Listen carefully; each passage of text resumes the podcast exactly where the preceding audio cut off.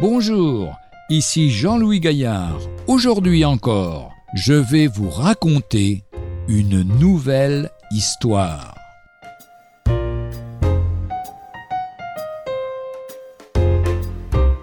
Le règne de justice.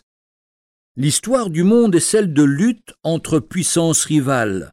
Pour empêcher leur affrontement, certains visionnaires, à la suite d'Einstein, préconisent un gouvernement unique pour toute l'humanité. Pour le moment, ce grand dessein d'une domination universelle est un rêve, et le sentiment de justice est étranger à l'organisation des peuples. Mais un jour prochain, la justice et la paix que le monde recherche en vain depuis des siècles seront enfin établies sous le sage gouvernement de Jésus-Christ, le roi de gloire.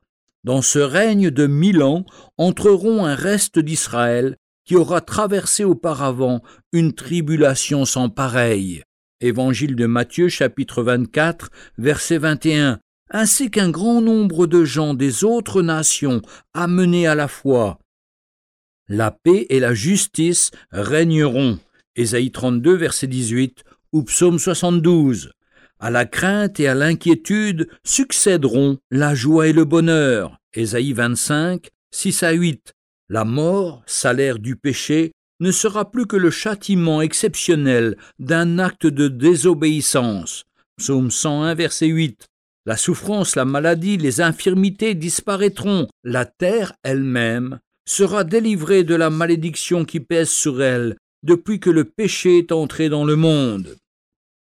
Pendant ce règne de paix terrestre, l'Église de Dieu, composée de tous les vrais croyants du temps actuel, régnera avec lui. 2 Timothée chapitre 2 verset 12.